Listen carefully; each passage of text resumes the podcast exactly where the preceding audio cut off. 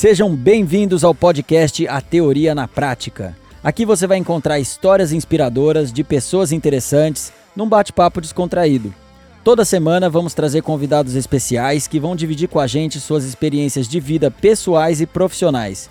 Meu nome é Fábio Torquato, sou empreendedor e Iron Man. Bora lá? Hoje nós vamos falar sobre o desafio de se manter no pódio. Ou seja, o que vem depois da gente atingir uma meta, um objetivo?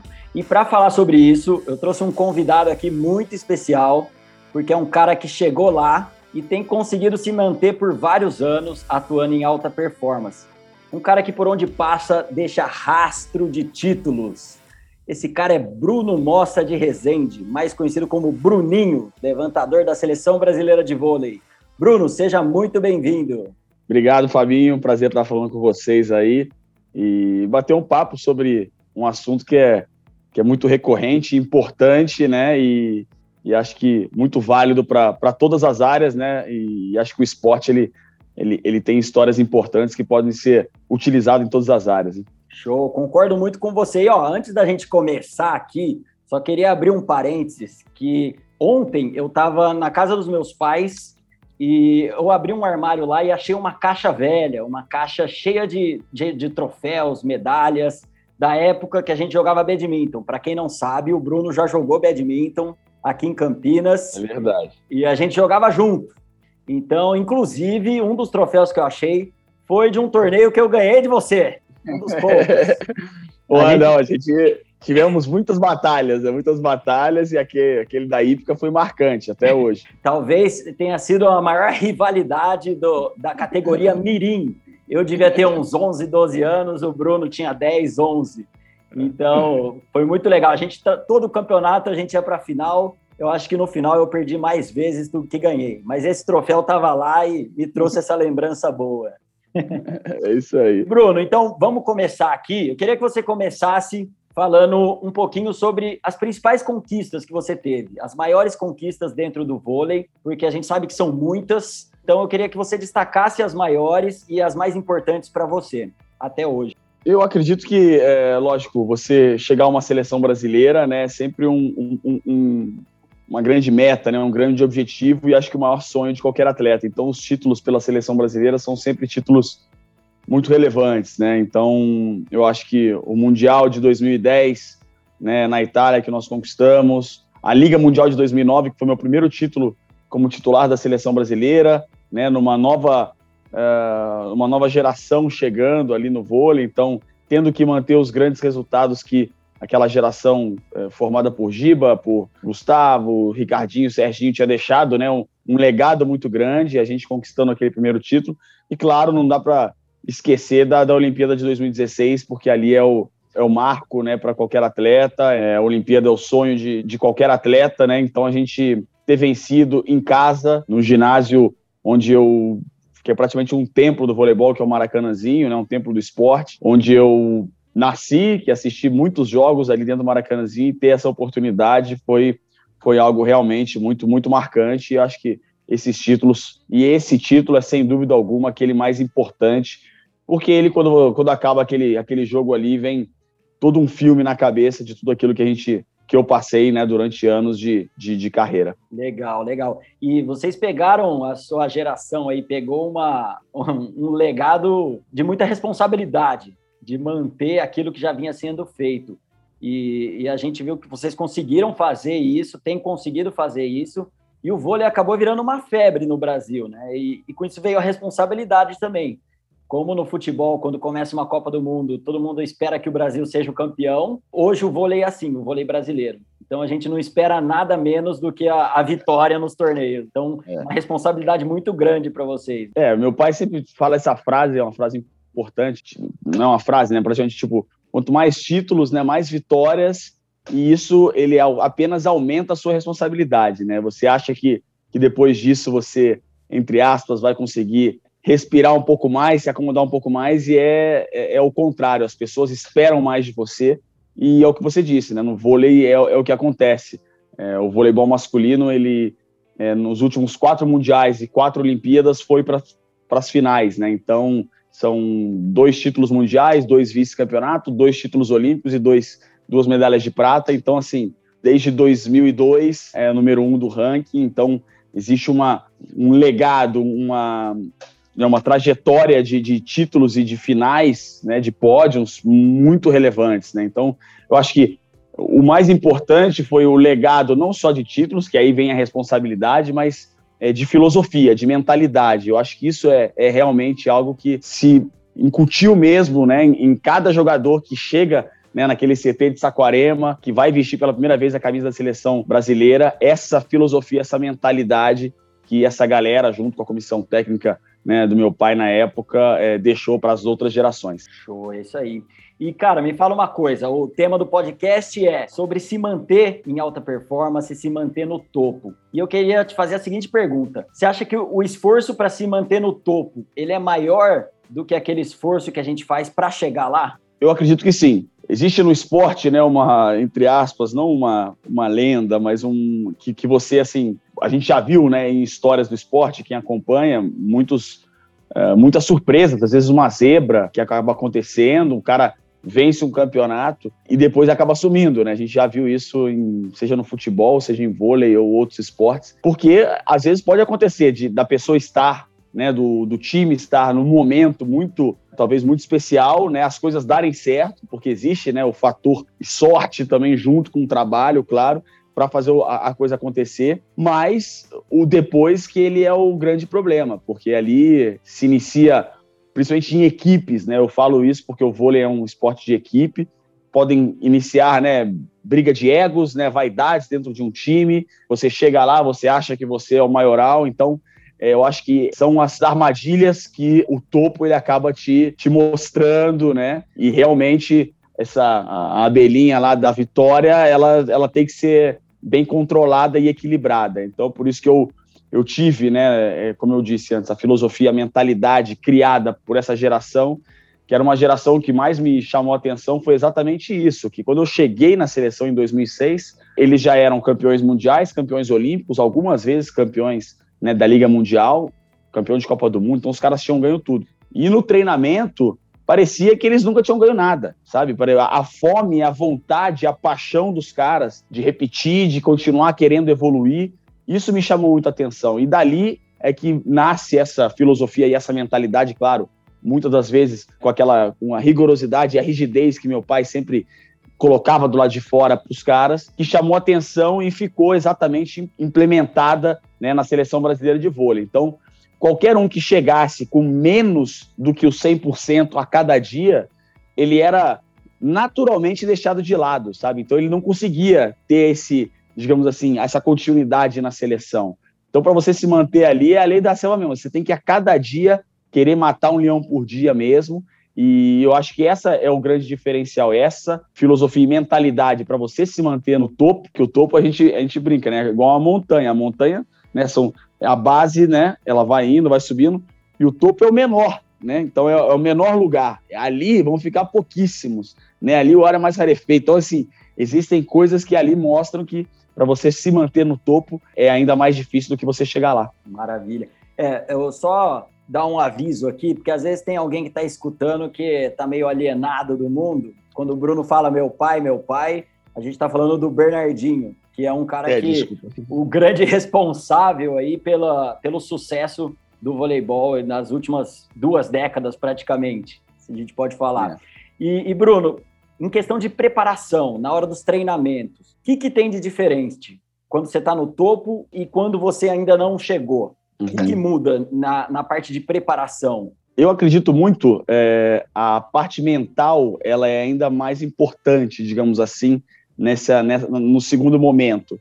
Porque ali você sabe que você, primeiro porque a sua responsabilidade aumenta, né? Quando você vence, a responsabilidade aumenta, então você tem que estar mais preparado, né, para para os tipos de, de, de armadilhas que você vai enfrentar. As equipes esperam e querem o teu lugar, então elas vêm com essa fome. Muitas vezes, quando você está, entre aspas, começando sem vencer, você ainda é um, entre aspas, um azarão, nem todo mundo está te olhando, e depois você vira vitrine, né? Você vira o foco das outras equipes. Então, a tua a, a preparação mental para lidar com essa responsabilidade e com esse peso, ela tem que ser maior, porque senão você não aguenta esse tipo de pressão. Eu acho que isso pode ser levado para qualquer outro, para o mundo corporativo, né, de empresas que acabam atingindo e acabam se tornando líderes nos, nas suas, nos seus mercados, e muitas vezes os outros eles querem aquele lugar, então o foco se torna o que, que eles estão fazendo, né? Então eu acho que essa preparação mental para você lidar com essa responsabilidade, com esse peso, ela, ela tem que ser ainda maior. Em relação a treinamento, digamos assim, aquela coisa mais técnica e tática, é o lance de você querer se reinventar, ter que se reinventar. Porque você não pode achar que o que você fez ontem, o que você fez no último torneio, ele vai ser suficiente para você ganhar no próximo. Então, essa pequena evolução, essa reinvenção, talvez, né, a gente no voleibol de jogadas ou de, de estilo, de padrão de jogo, como a gente pode melhorar, é, são coisas importantes para você conseguir continuar se mantendo e evoluindo aos poucos. Você falou uma coisa muito legal, cara, que é essa parte da preparação mental mesmo, porque eu acredito que o que muda dentro de fora, para mim, o que acho que muda principalmente é essa responsabilidade, né? De você se manter lá. Então, eu acredito que tenha mais pressão do que o momento que você ainda não chegou. Porque agora você tá todo mundo mirando a arma na sua cabeça ali. Então, todo mundo quer te pegar. E, Exatamente. E você falou outra coisa bem legal, que isso são coisas que a gente pode relacionar também com os negócios. Eu fiz um, Ironman recentemente, fazem três anos. Eu lembro. E, e a preparação para o Ironman, todo mundo acha que o grande desafio é físico, mas na verdade o grande desafio é mental, porque então. o seu corpo, a gente, eu percebi que o corpo ele se adapta. Então você uhum. vai treinando, o seu corpo vai se adaptando à situação. Agora, o poder todo está na nossa mente. Então, para quem não sabe o que é um Ironman, é uma prova de triatlon longa, de 3,9 quilômetros de natação, 180 quilômetros de bike e 42 quilômetros de corrida. Então, eu fiz o meu como amador, fiz o meu em 12 horas e 30 minutos e foi muito legal. E hoje eu vejo que tudo que a gente precisa, hoje eu vejo aplicando nos meus negócios, tudo que eu preciso eu aprendi lá. Então, uhum. Bruno falou isso no começo, de que o esporte é uma forma de aprendizado para a vida também. Então, você aprende dedicação, é, esforço, foco, superação. superação e várias outras qualidades que o empreendedor precisa. O CEO da Vox2U, Luiz Fernando Câmara, até fala que ah. nos negócios, a corrida nossa é uma maratona. A gente tem que pensar a longo prazo e fazer o nosso trabalho todo dia, porque não vai ser fácil o caminho, né? Então, o esporte prepara uhum. muito a gente para isso. E, e para falar de motivação, o que, que motiva você individualmente? Você, Bruno, o que te motiva é, nos seus objetivos aí para você continuar atuando em alta performance? Bom, eu acho que primeiro que assim, falando desse do lance do, do, do, alto rendimento, de estar há tanto tempo, né? Eu cheguei na seleção em 2006, né? O meu primeiro título nacional foi em 2004 2005, então aí são quase 16 anos.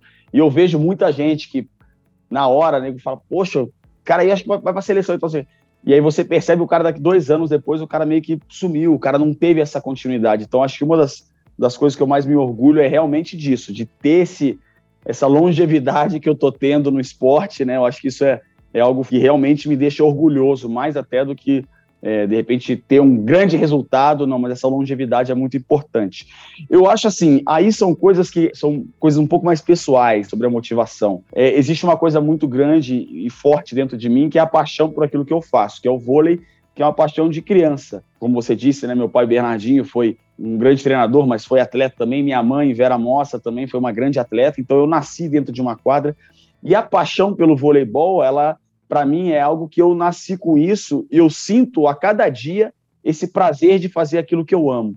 Então essa motivação, ela acaba sendo entre aspas muito natural para mim, sabe? Poxa, eu estou fazendo aquilo que eu amo, entendeu? Então, por que que tenho vou ter na minha vida de mais prazeroso ou mais legal aonde eu precisar me motivar mais. Então, isso para mim já é, aquela coisa da criança, de ir para a quadra se divertir, claro, sabendo que é o seu trabalho, que hoje é o seu ganha-pão, mas com esse prazer, com essa coisa, digamos, lúdica mesmo de criança, sabe? De ter o amor pelo que você faz. Então, essa é a grande motivação. E é claro, quando você vence, quando você consegue né, os seus objetivos e tudo mais, é uma injeção também de, digamos, de de querer mais, né, de sentir esse sabor de novo pela vitória. E a gente sabe que é o dia a dia, como você disse, na tua preparação, é, como o seu CEO da Vox fala, né?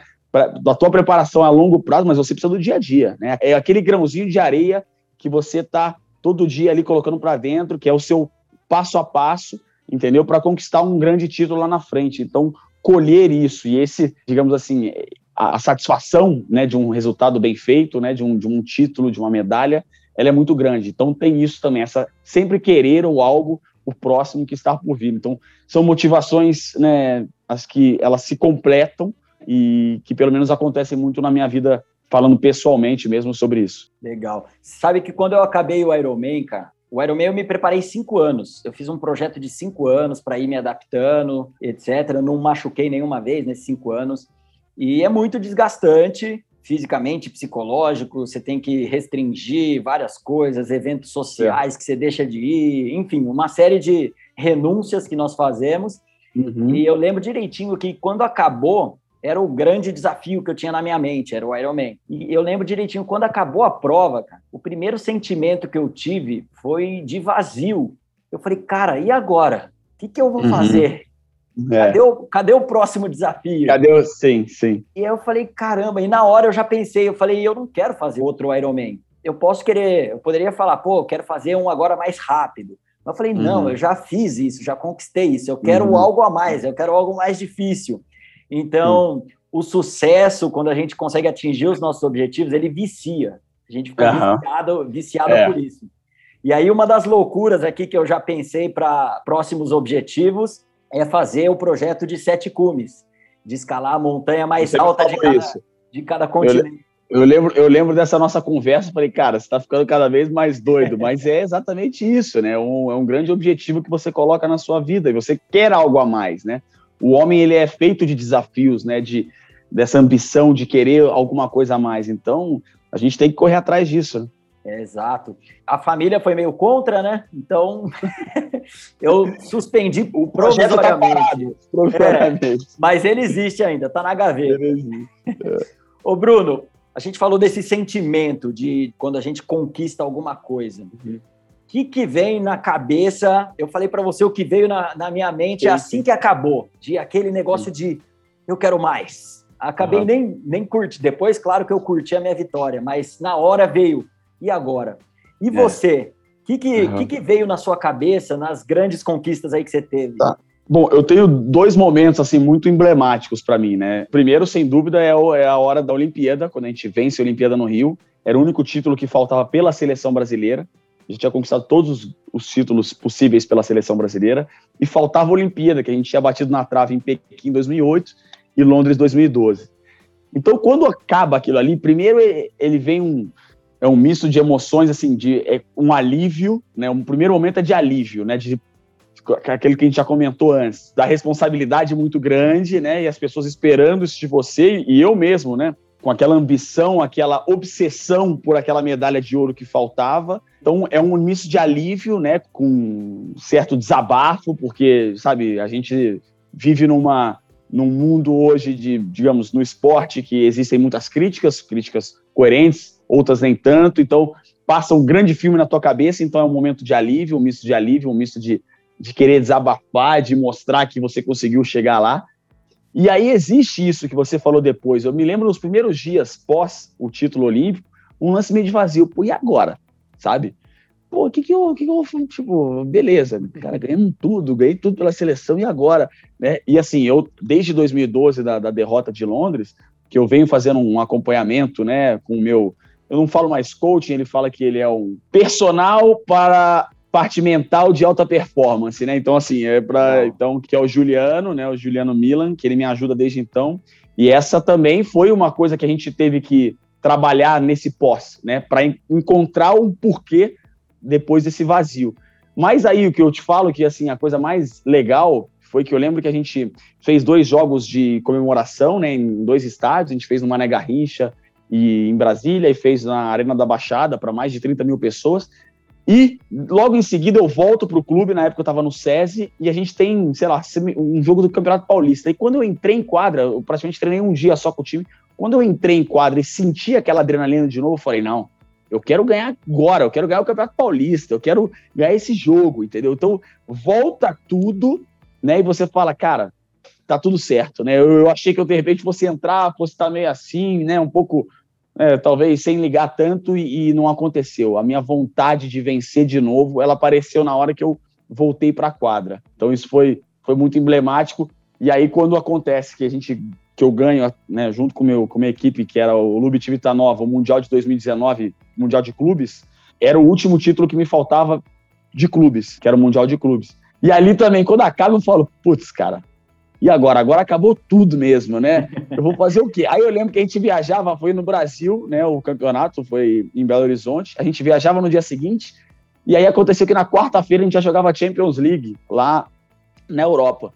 E foi a mesma coisa, entrei em quadra, a mesma Falei, ah, cara, eu quero ganhar essa Champions League agora, eu quero ganhar esse jogo. Então, é o que você falou, acho que você acaba se viciando, né, no próximo, que é o mais importante, né? Então, eu acho que isso acabou acontecendo nesses dois momentos muito, muito emblemáticos para mim, mas é algo que você tem que trabalhar mentalmente também, como eu te disse, né? E eu tenho a sorte de ter uma pessoa que me ajuda nisso também.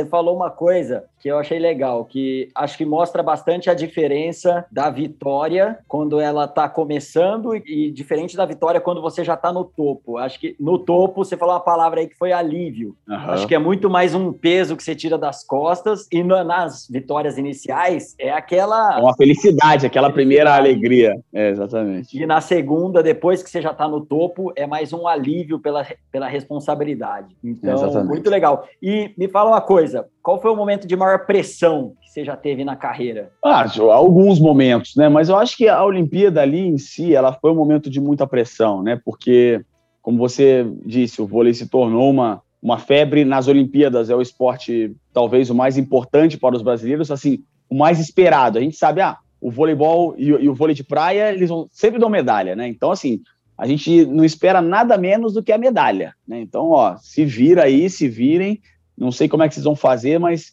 E a gente, durante a competição, a gente começa a vencer no México, vencer no Canadá, mas tem duas derrotas na chave de. na primeira fase, no, no grupo, que a gente perde para Itália e Estados Unidos.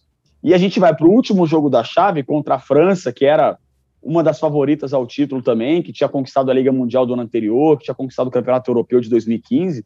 A gente vai para esse último jogo da fase classificatória tendo que vencer de qualquer maneira né? Então, assim, ali era ou você passa para as quartas de final da Olimpíada, e, e mesmo assim você ainda está né, longe de uma medalha, ou você é nono colocado e você vira o maior fracasso da história do voleibol dentro da tua casa. Pressãozinha de leve.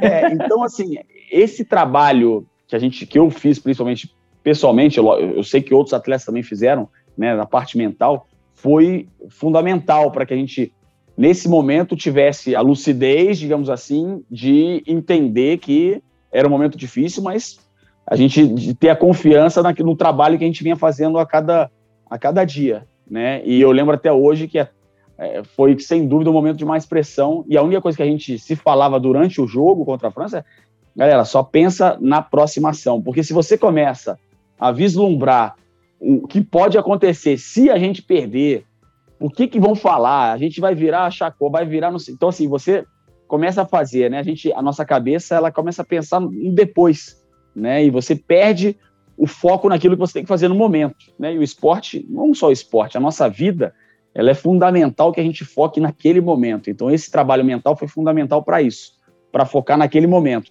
É difícil, mas então, vamos focar em cada ação que a gente for fazer naquele momento. E esse jogo da França, sem dúvida alguma, é o jogo mais tenso que eu já participei da minha carreira. Tanto quando acaba 3 a 1 né? 25 a 23, o quarto set, podia até ir play break.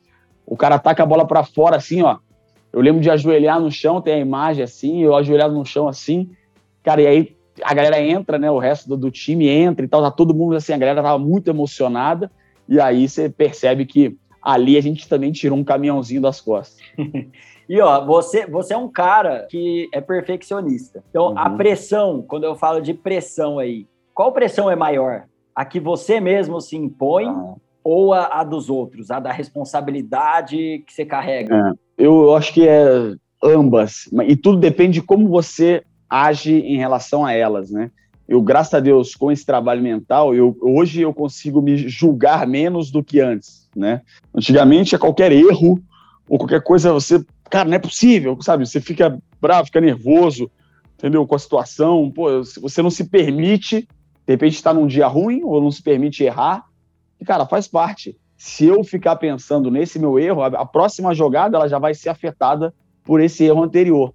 Então, essa cobrança, ela é difícil, né? E ela, eu sei que eu sou um cara que, que me cobro, mas graças a Deus, com o tempo, maturidade, com esse trabalho mental, eu consigo hoje lidar melhor com isso e me permitir, entre aspas, e, e me entender, me julgar menos, né? E ao mesmo tempo também conseguir também tirar esses ruídos externos, né? No, no esporte, a gente tem muitos ruídos externos, às vezes vem de imprensa, vem de torcida, né? Vem de adversário, vem de inúmeras coisas se você consegue, né, entre aspas, se blindar disso aí, ele, ele, as coisas ficam um pouco mais, mais simples para você. Legal, é uma questão de autoconhecimento, né? Porque o seu julgamento você consegue controlar, o dos outros Exatamente, não. exatamente. E tudo que é aquilo que a gente não pode controlar, a gente tem que deixar e não e, e sinceramente não se preocupar com isso e preocupar com aquilo que você realmente pode fazer. Show. É, a gente fala muito isso na oratória também, porque tem uma pesquisa que mostra que é o segundo maior medo do ser humano, de ser julgado.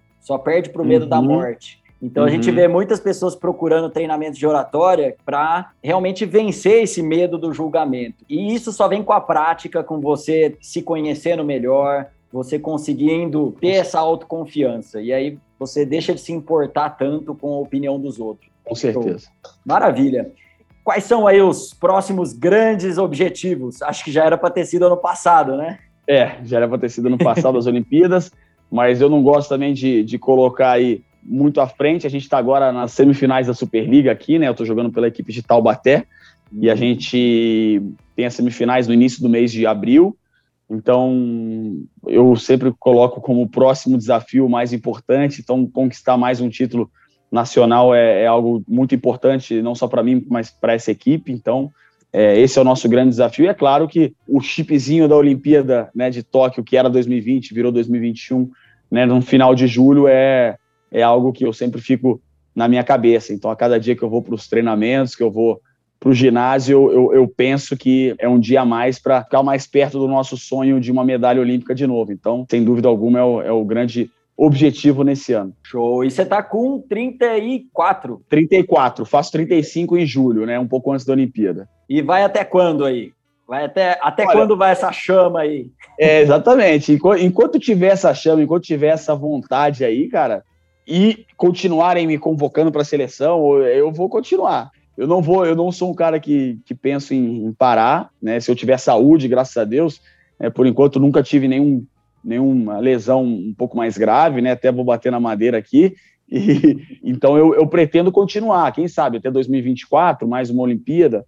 É, o meu corpo e a minha mente que vão que vão mandar, né? E, e, e o treinador também, quem, né? A gente no esporte a gente sabe que é, vem uma nova geração, novos talentos, então a gente é aquilo que a gente falou mais cedo também, tem que se reinventar, tem que querer continuar melhorando, porque tem gente atrás vindo com tudo. É isso aí, é isso aí para a gente já entrar nos finalmente, que aprendizados que você traz para quem está escutando esse podcast, que poderia ser aplicado na vida pessoal, na vida profissional, sobre como se manter no topo, depois que você consegue tanto aquilo que você queria. Como manter essa chama acesa? Que dicas você dá nesse sentido? Bom, primeiro, assim, fazendo um resumo de tudo aquilo que a gente falou, eu acho que a, o autoconhecimento, né, você buscar essa, essa, essa evolução mental só. A gente muitas vezes a gente pensa só naquilo que a gente tem que fazer tecnicamente ou taticamente ou dentro de uma de uma empresa que o teu trabalho, mas muitas das coisas você a tua mente é que manda, né? A gente comentou isso no teu Iron Man, que o quanto foi importante isso para você. Então, esse autoconhecimento, você se preparar mentalmente para ter esse tipo de pressão quando você chega no topo, é algo fundamental para você conseguir lidar melhor com as adversidades, com as pessoas olhando, as pessoas esperando muito de você. Então, acho que isso é algo que eu colocaria como uma coisa muito importante, esse trabalho, esse autoconhecimento, né, de você lidar bem com as suas emoções e com a sua mente. Acho que no, no, no vôlei, não, no esporte em geral e na vida, existem muitos uh, acho que muitos valores importantes que a gente pode colocar. Eu acho que assim as frustrações elas vão vir, né? A gente vai em momentos ter momentos difíceis, né? Derrotas, você tá lá em cima, mas mesmo lá em cima, chegando e você vai ter uma frustração. Eu acho que a resiliência, né? Você querer e aprender com elas também é muito importante. Então, eu acho que são coisas que a gente, na nossa vida, a gente pode levar. Né? Existem inúmeras histórias de esporte aí, de grandes é, atletas que hoje mesmo estava vendo uma série do Netflix da Fórmula 1 e aí mostra o, o, Lewis Hamilton, né? O último capítulo da terceira temporada é o Lewis Hamilton falando. O cara é sete vezes campeão do mundo, né? Sete vezes campeão. Ele já hoje é o cara que já bateu todos os recordes na, na Fórmula 1.